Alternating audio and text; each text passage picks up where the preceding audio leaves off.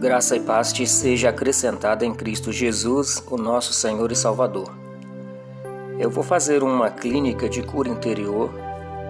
São algumas mensagens importantes para que você saia edificado e entendido, porque são muitas as dúvidas acerca desta área.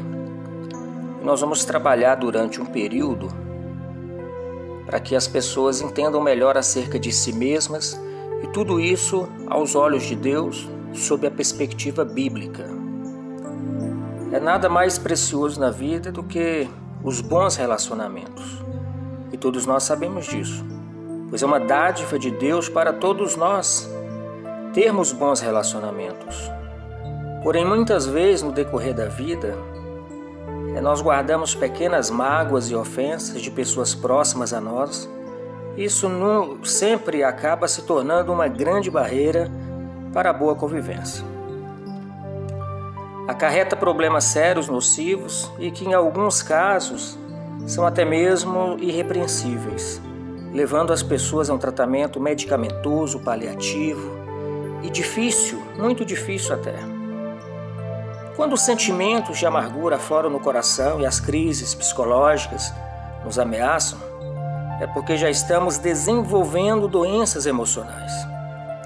Então, o ser humano ele deve buscar o melhoramento nas suas relações a cada dia, visando sempre o comportamento de Jesus, que é e sempre será o modelo para a nossa vida.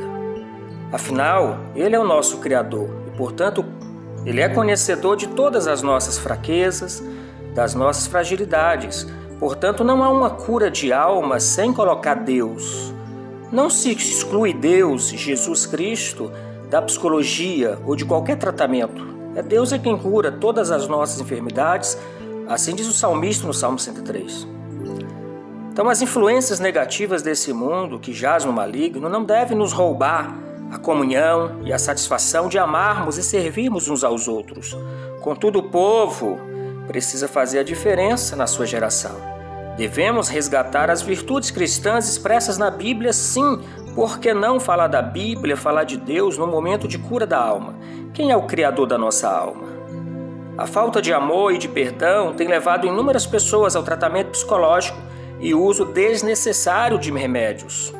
Quando colocamos o amor de Deus em prática, muitas doenças psicossomáticas são evitadas. Isso é lógico, é fato. Então, a ministração da clínica de cura interior não é a garantia da cura, mas é uma porta de possibilidade que se abre para aqueles que, que querem ser curados, pois a cura não dependerá simplesmente de uma, mani, de uma ministração que eu faço, mas da atitude que as pessoas tomarão depois de ouvi-la, porque fé é mover-se, fé é ter atitude é movimentar, é não aceitar o estado atual de sofrimento. Então, que o nosso Deus e Pai nos façam compreender nesse período em que estaremos ministrando, compreender o seu reino, buscá-lo em todo momento, ter uma vida piedosa e simples. Olhe para dentro de você, reflita, fazendo avaliação e muito profunda da sua vida espiritual, para você ver onde você chega na necessidade que o homem tem de Deus. Então espero que você seja abençoado na totalidade nesse tempo que teremos nas ministrações, mas espero também que você coloque em prática cada passo que é de suma importância e também lutar, relutar contra você mesmo, contra o seu desejo, porque vai chegar um momento no seu tratamento, na sua busca dessa vitória e que também virá vontade de desistir. Mas eu te digo, seja forte no Senhor e veja que Ele quer te curar. Mas isso não dependerá somente dele. Ele quer primeiro que você também creia. Creia nessa possibilidade e que você o busque de todo o seu coração. Portanto, eu vou começar orando, pedindo a Deus, nesse nosso primeiro encontro, para que Deus possa abençoar a sua vida. Senhor meu Deus, estamos aqui, Senhor, participando de uma clínica espiritual e pessoal, porque entendemos que o Senhor nos dirigiu até este momento. Portanto, eu peço-te, em nome do seu Filho amado Jesus, que ilumine a nossa mente, abra o nosso entendimento, para que possamos compreender e aprender tudo aquilo que o Senhor reservou para nós. Peço-te que nos dê humildade para que possamos reconhecer os nossos erros, arrependermos dos nossos pecados e confessá-los a Ti, pedir perdão ao Senhor e ao próximo a quem nós ofendemos. Revela-nos se há alguém que possamos libertar e liberar pelo nosso perdão, pois queremos, ó Pai, escapar de todo qualquer laço do passarinheiro que nos prenda ou que queira prender-nos. Eu quero sentir perdoado por Ti, Senhor. Que no momento da ministração dessa clínica venhamos olhar os nossos próprios erros, para que não possamos julgar ao próximo, mas reconhecer que precisamos de tratamento. Eu oro a Ti, ó Pai, em nome de Jesus, o nosso Senhor e o nosso Salvador. Vamos lembrar um pouco acerca das doenças psicossomáticas.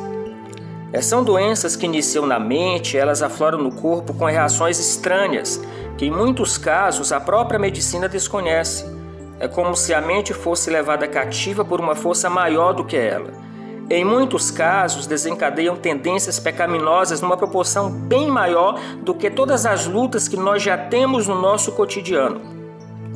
Não existem processos de curas rápidas. A cura interior requer compreensão da situação, da vontade de se curar, como também de submeter a um tratamento com esforço, determinação, ser otimista de que tudo isso vai passar e que logo vem a cura para que as nossas emoções elas voltem a ter relacionamento saudáveis.